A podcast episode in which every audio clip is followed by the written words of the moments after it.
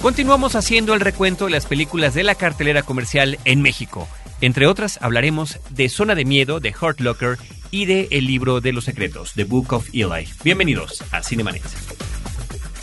El cine se ve, pero también se escucha. Se vive, se percibe, se comparte. Cinemanet comienza. Carlos del Río y Roberto Ortiz en cabina.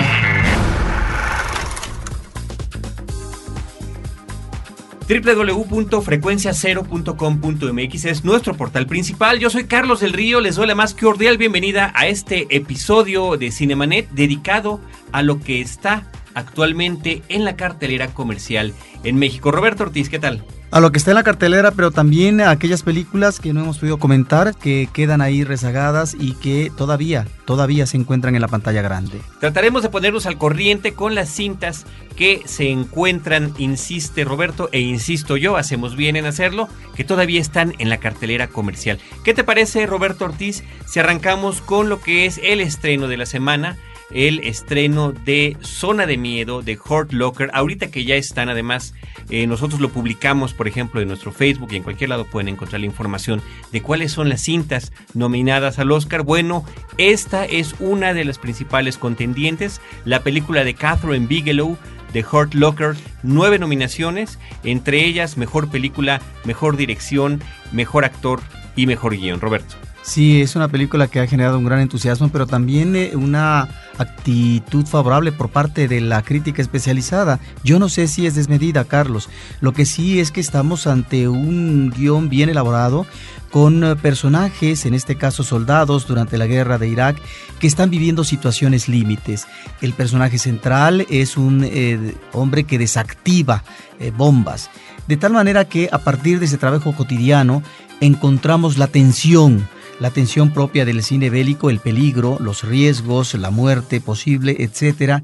Y me parece que lo interesante es la forma como la cámara va observando estas conductas, estas reacciones de los personajes principales en estas, repito, situaciones límite. Ahí es donde creo que está lo mejor de la película, momentos de gran tensión, de emoción, y creo que el personaje principal es un personaje, no sé si decir rodeado de misterio, pero sí de eh, una personalidad que uno como espectador no logra descifrar del todo, tal vez lo cual me parece pertinente y tal vez la última declaración que es el resultado de una plática con su hijo nos da creo la clave de la personalidad de este personaje tan arrojado en eh, la desactivación de bombas en donde pareciera que finalmente el peligro es parte de su vida y que la muerte no importa si se presenta en cualquier momento. Enigmático sería la palabra que yo utilizaría. Creo que la película tiene muchos aciertos, entre ellos el ritmo en que nos lleva la directora a lo largo de esta historia desde el eh, principio de ella cuando justamente están unos personajes donde todavía no aparece el personaje principal, el que está interpretado por Jeremy Renner, que llegará posteriormente. En ese sentido, además la película cuenta con una serie de actores conocidos como Guy Pearce o Ralph Fiennes que realmente tienen unas participaciones breves, pero que me parece importantes a lo largo de esta historia y eh, bueno, pues un poco el ver decías tú antes de que entráramos a la grabación, un poco con el registro, como si fuera un documental por una parte, de cómo es la vida de estos soldados en Irak. Y en este registro de falso documental, creo, si bien es cierto, no es ah, tal vez una subtrama, creo que esta mirada del camarógrafo nos acerca también a el ambiente que se vive, el ambiente de tensión por parte de los habitantes en Irak que están viendo, en este caso, a los soldados, entre comillas, salvadores, ¿verdad?, de esta mano dictatorial de Hussein, hay eh, esta reacción ciudadana de, si no rechazo, hostil, eh, una mirada extrañada ante estos soldados que han llegado a, entre comillas, a salvar a esta patria maltrecha, bueno, pues eh, se convierten también en eh, unos oh, personajes de intervención impertinente a la mirada precisamente del ciudadano común. Zona de Miedo de Hurt Locker de Catherine Bigelow es el estreno de la semana y tendremos que hacer este repaso de las otras películas que habíamos dejado pendientes de mencionar, Roberto, entre otras, El libro de los secretos, The Book of Eli, esta película de los hermanos Hughes, Albert y Allen, que llevaban ya un rato sin filmar. Ellos son los que nos habían traído desde el infierno, From Hell, esa película protagonizada por Johnny Depp y basada en una novela gráfica. Y ahora con esta cinta, el libro de Eli, una película basada en un guion original para el cine.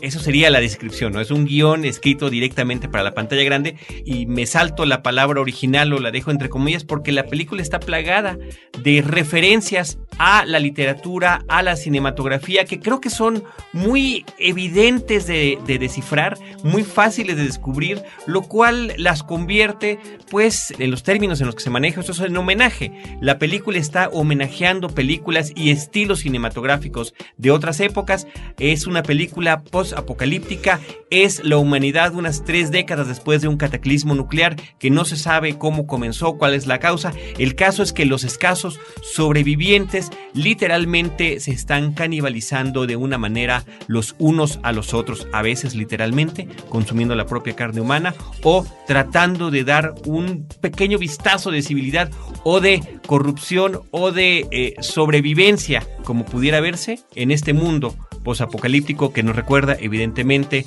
a las películas de Mad Max, que está narrada en un estilo como de western, de aquellos spaghetti westerns de Sergio Leone que protagonizaba Clint Eastwood. Me parece que ese sería como que el, el tono principal de la película. Más referencias a ciencia ficción, inclusive una muy importante que creo que no es necesario mencionar a Ray Bradbury. Sí, estamos ante una película de raigambre apocalíptica, como tú dices, y que es producto de el último interés por parte de la mercadotecnia hollywoodense. En eh, el transcurso del año pasado y el inicio de este, Carlos, pues encontramos películas que tienen vasos comunicantes temáticamente hablando, como podrían ser Crónicas Mutantes, eh, Terminator, la última, Nine y 2012. Ante dos eh, posibilidades de apocalipsis. Por un lado, la degradación o extinción de la vida humana, vegetal, animal, y esto por lo que puede ser la alteración de el clima, etcétera, y la debacle por una detonación nuclear, como podría ser el caso de esta cinta. Eh, también, en el caso de otras cintas, el predominio de la tecnología. Bueno, eh, aquí. O el desastre natural per se. Sí, sí. En el caso de esta película, me parece que más importante que lo que sería la parte central de la historia, que me parece un tanto inverosímil y ridícula, un hombre que trae en sus manos el último ejemplar de la Biblia, como si realmente todos estuvieran extintos. Uno diría, bueno, y en esos países subdesarrollados donde a lo mejor no llegó la hecatombe, bueno, me parece realmente eh, un tanto trivial. Sin embargo, yo encuentro eh, paralelos temáticos de esta película eh, con crónicas mutantes ¿En qué sentido? En el sentido de la cuestión religiosa. La vena religiosa creo que está en ambas cintas. Por un lado, en Crónicas Mutantes será una especie de cura, eh, quien a partir eh, de libros sagrados, podría decirse, encuentra el camino para reunir a una serie de hombres fuertes, entregados, que van a a ubicarse, a caminar por las entrañas de la Tierra para poder liberar a los humanos de los mutantes. Bueno, ahí está. Pareciera que la figura religiosa es la que puede proveer la salvación humana. Igual también sucede en esta película El libro de los secretos, en donde efectivamente es un hombre negro en el que a partir de estos libros sagrados, es la Biblia en específico, es decir, puede dar pauta para una esperanza factible en un mundo de caos. Y en este mundo de caos es donde yo eh, creo que está efectivamente muy bien manejado en cuanto a valores de producción, esta referencia al western, no solamente al western eh, italiano, sino al western clásico. Es decir, cuando observamos eh, la forma como eh, la gente camina en la gran avenida y en estas casas maltrechas, o por ejemplo la cantina, donde eh, realmente el festín de la gente está en función no de la alegría, sino propiamente de ver con quién pueden sacar mayor provecho, ahí es donde encontramos los uh, elementos mejor trabajados y más interesantes de la película plásticamente hablando. Pero temáticamente creo que están estos elementos de civilización y barbarie que maneja muy bien el uh, western y que están uh, tipificados en eh, el personaje de Denzel Washington, eh, que sería en este caso el personaje de fe y de esperanza, y en el caso del personaje de Gary Oldman, que es la maldad absoluta, y que requiere tal vez eh, de un ejemplar de la Biblia, del único ejemplar que existe en el planeta Tierra, para poder manipular y eh, manejar un gobierno dictatorial de los humanos, porque sería efectivamente a través de esa vertiente. Ahí creo que en la cuestión plástica encontramos lo mejor de la cinta, con unas imágenes eh, en color, sí, pero imágenes de un color deslavado que nos lleva a lo que sería, digamos, el color sepia. Y por otra parte también encontramos algunos momentos interesantes, como por ejemplo eh, cuando encuentra una covacha Denzel Washington y, bueno, observa eh, despavorido a un hombre que prefirió suicidarse porque la vida ya no puede continuar ante las faltas de elementos para sobrevivir, del agua, etcétera, o que pareciera que tiene un acercamiento más que cordial, un acercamiento sensato con un animal como es una rata a la cual le da de alimento. Ahí hay, creo que, situaciones, pasajes y algunos personajes secundarios interesantes.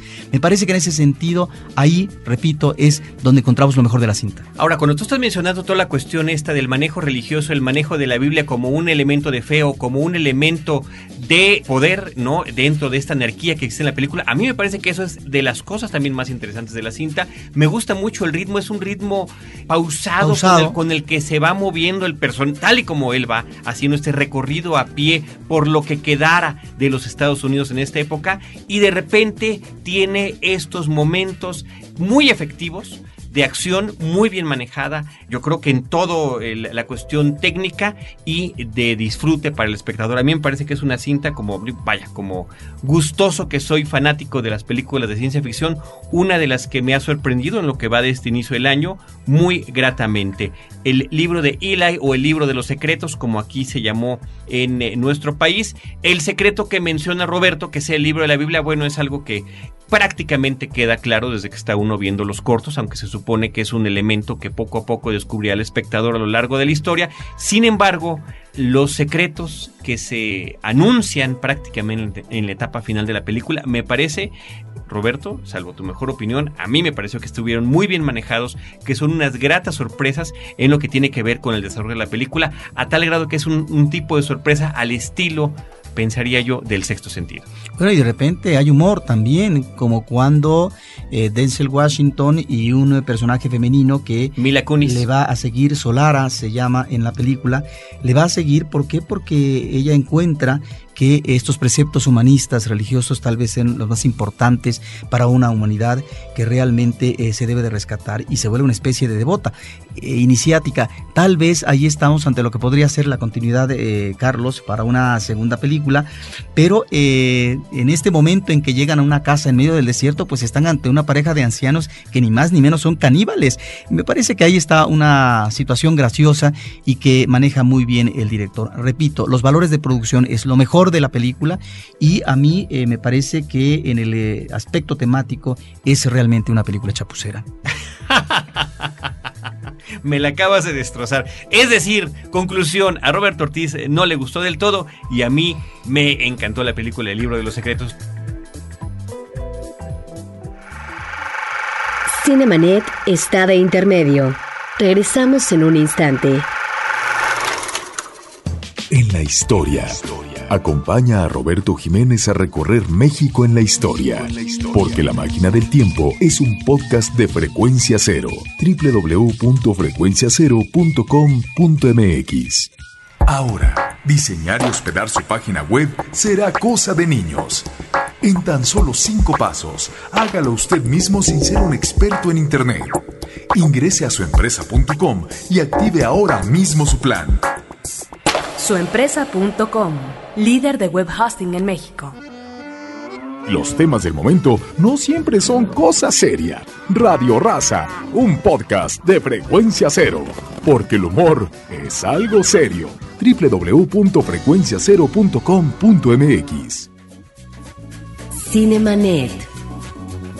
Tenemos otra película importante que comentar, Un hombre serio, ya la habíamos comentado de alguna manera cuando estuvo en la Muestra Internacional de Cine el año pasado, pero finalmente hace poco se dio su estreno comercial y además de ese estreno comercial, también prácticamente simultáneamente el estreno comercial en México, bueno, el anuncio de sus nominaciones al Oscar. Está entre otras cosas nominada a Mejor Película, ahora que se regresó a lo que no pasaba desde hace varias décadas, en la que se nominaban más de cinco películas, 10 son ahora las que están nominadas en la categoría de mejor cinta. Y yo creo que solamente, solamente gracias a eso, Roberto Ortiz, me parece que Un hombre serio, que es una muy buena película de los hermanos Cohen, logra llegar a esa nominación. Sí, ahí también encontramos la exageración por parte de la Academia de Hollywood. ¿Por qué aumentar? Pareciera que se están ofertando mercancías muy baratas.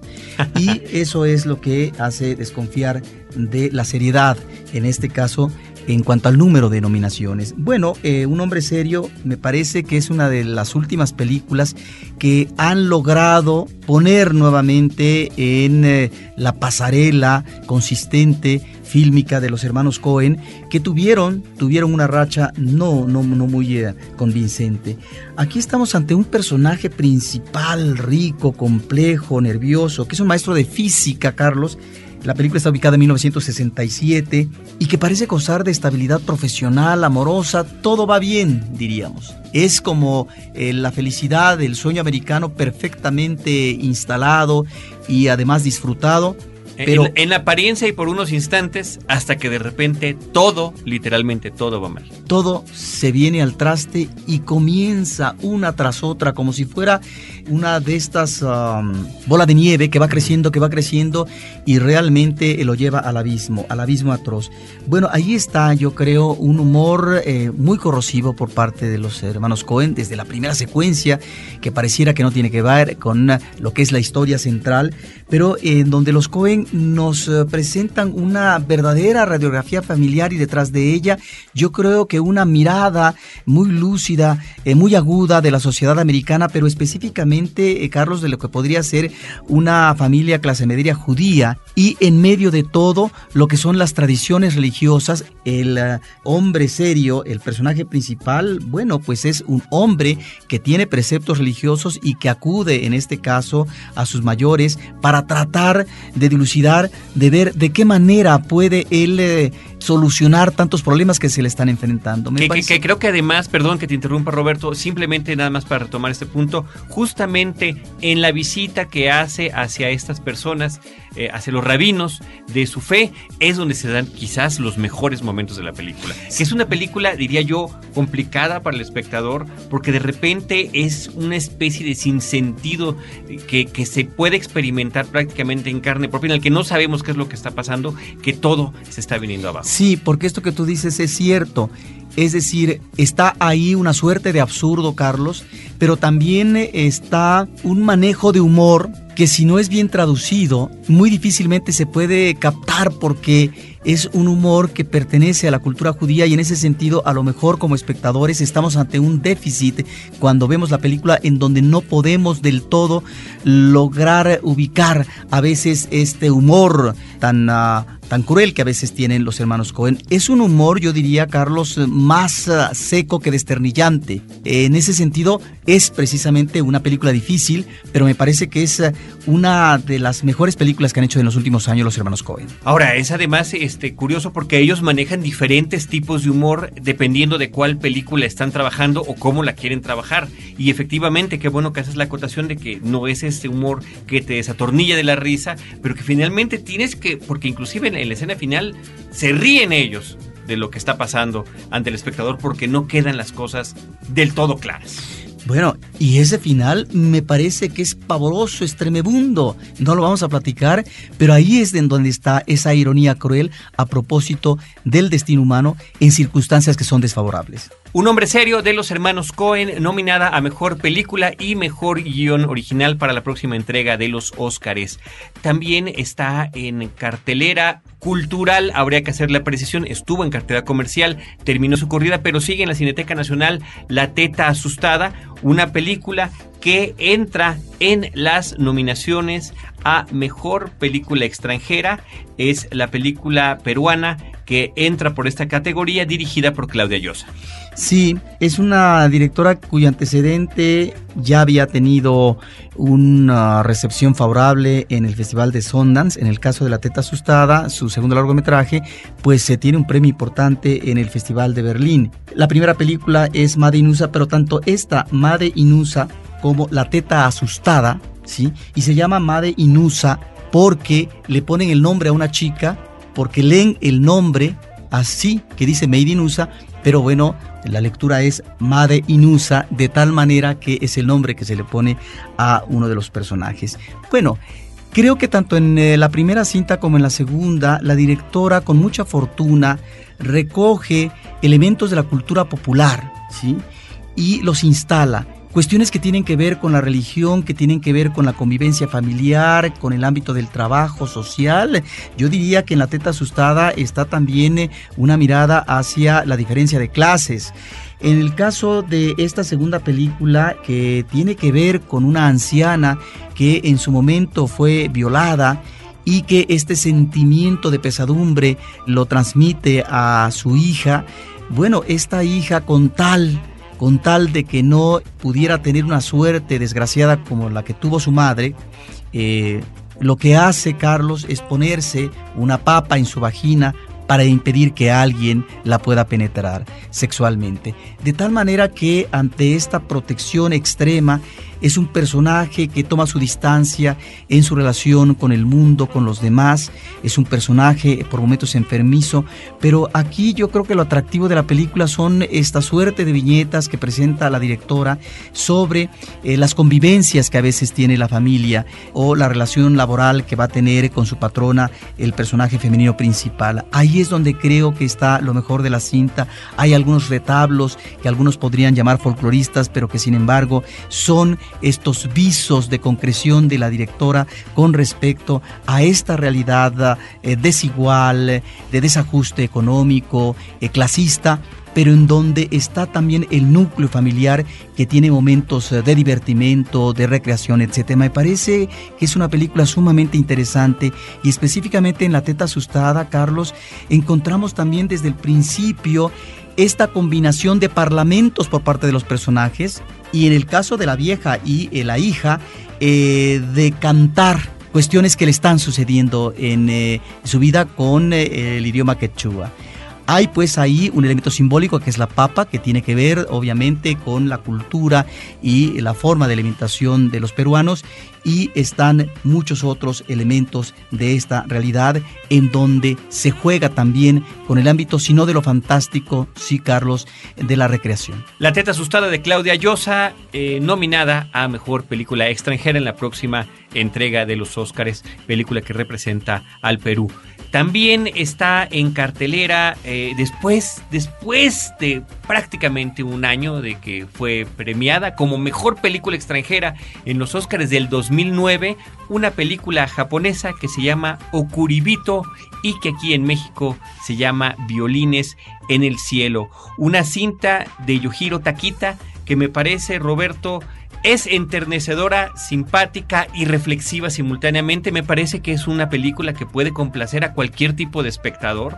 Es una gran sorpresa en lo que tiene que ver con nuestra cartelera comercial, poder ver películas de esta naturaleza. Y bueno, la historia parte de un músico que toca el violonchelo, ni siquiera un violín, dirían aquellos que se quejan de los títulos en México, que toca el violonchelo y cuya banda por falta de auditorio, lo cual es además una escena tristísima al inicio de la cinta. Prácticamente hay más gente en el escenario que como espectadores, en una muy correcta ejecución de música clásica. Bueno, ante la desbandada de este grupo musical, él tiene que regresar a sus raíces, a la población de donde es originario, a vivir a la casa que su madre le había heredado y donde alguna vez habría visto aquel padre que lo abandonó en la infancia en la búsqueda del empleo, termina trabajando haciendo el ritual de preparación de los muertos para su última jornada. Sí, es una película que habla de la vida, de la continuidad de la vida y del reencuentro con los orígenes a partir de un trabajo que tiene que ver con la muerte. Pero este trabajo es un trabajo que se maneja a través de un ceremonial hermoso en donde este joven limpia de manera pormenorizada, pero eh, con muy minucia, respetuosa. muy respetuosa los cuerpos eh, de los muertos Eh, Frente, a, los, familiares, que es la cosa, creo que más impactante eh, para nosotros como espectadores. Claro, pero también es por parte de la familia el reencuentro con este familiar ya ido en ese camino, es la preparación de este cuerpo hacia la otra vida. Y es la despedida. En ese sentido, la película es muy hermosa porque nos remite a esta necesidad de ir a los orígenes. Él, efectivamente, como tú dices, regresa a un ámbito que tiene que ver con la familia, pero también a tratar de poder encontrar el vínculo con un padre ausente, por ejemplo, ¿no? Y qué significa eh, para él en el presente esta figura, es decir, que ha estado ausente y que de repente aparece de una manera sorpresiva. Pero por otro lado, también la película tiene que ver con, eh, a partir de este ritual, es eh, el encuentro con el arte también. Recordemos que es un personaje que, no obstante que su orquesta de música sinfónica ha desaparecido, él retoma en provincia eh, este gusto y esta posibilidad de reencuentro con el arte musical. Estamos entonces ante una película hermosa, una película que me parece que a veces eh, tiene escenas ah, eh, un tanto excesivas, eh, bonitas, eh, diría yo, en cuanto a un pececito que salta en el río, cuestiones que en realidad ah, no disminuyen la película, pero que eh, son, eh, me parece, escenas eh, un tanto gratuitas más que gratificantes, pero me parece que es realmente una película con un ritmo también, como tú comentabas de otra cinta, un ritmo pausado que le queda muy bien y además con imágenes ah, muy hermosas, eh, muy seductoras para el espectador. Sí, a mí realmente no me sobró ninguna de las escenas, así como podemos ver al- al- a los salmones nadando a contracorriente, lo mismo vemos a un pulpo que no regresa a la vida cuando lo tratan de llevar al mar. Vaya, creo que la, la película está muy equilibrada en muchos sentidos, lo mismo tiene drama que momentos de humor simpatiquísimos, que este tratamiento con muchísimo respeto hacia ese ritual, que creo que tanto el público que estamos viendo la película como algunos de los personajes que están, que no tienen que ver propiamente con, con, ese, con ese trabajo, empiezan a entenderlo poco a poco y empiezan a asimilarlo. Y es también el contraste, Carlos, entre modernidad y tradición. Este mundo antiguo eh, que se recupera a través de este ceremonial es eh, visto muy mal por parte de eh, cierta gente del pueblo. Eh, también por la pareja femenina de este muchacho. Y algo también a propósito de la tradición y aquello eh, que se va perdiendo eh, y que es muy hermoso este encuentro del joven con los personajes que son dueños de unos baños públicos que finalmente tal vez pronto desaparezcan porque parecieran ya anacrónicos dentro de un contexto citadino donde eh, ya ese tipo de baños no se estilan. Ahí es donde está esa recuperación con la tradición y con esa belleza de eh, seguir cultivando aquello que finalmente eh, vale la pena el esfuerzo y esmerarse en ello. Una película verdaderamente enternecedora, ampliamente recomendable, de la que no se arrepentirán de haber ido al cine. Okuribitu es el título original, Violines en el Cielo, ganadora al Oscar a Mejor Película Extranjera el año pasado, en el 2009. La película es del 2008. Gracias por habernos acompañado en este episodio de Cinemanet. Agradecemos en primer lugar a nuestro productor Abel Cobos y al resto del equipo de producción de Cinemanet, Paulina Villavicencio y Celeste North. Desde estos micrófonos, Roberto Ortiz y un servidor Carlos del Río, les recordamos que por favor nos sigan acompañando a través de estos episodios en podcast, pero no solamente allí, sino también en el foro que tenemos tanto en la página de internet en cinemanet.com.mx como en facebook.com diagonal cinemanet facebook.com diagonal cinemanet. Si no se han anotado, por favor, anótense, júntense con nosotros, todos los cinéfilos que estamos allí compartiendo opiniones, no nada más sobre lo que está sucediendo en la actualidad, sino también recordando frases clásicas de películas, pósters que nos han agradado, en fin, una gran cantidad de eh, información en torno al cine, a lo que es nuestra pasión y que justamente allí estamos compartiendo con todos ustedes. Las películas que comentamos en este episodio, Zona de Miedo, El Libro de los Secretos, Un Hombre Serio, La Teta Asustada y Violines en el Cielo. Roberto Ortiz y un servidor, los esperamos en el próximo episodio donde les tendremos cine, cine y más cine.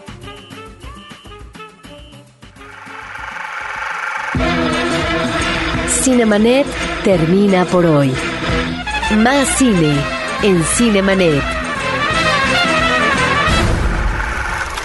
Frecuencia Cero, Digital Media Network, www.frecuenciacero.com.mx. Pioneros del podcast en México.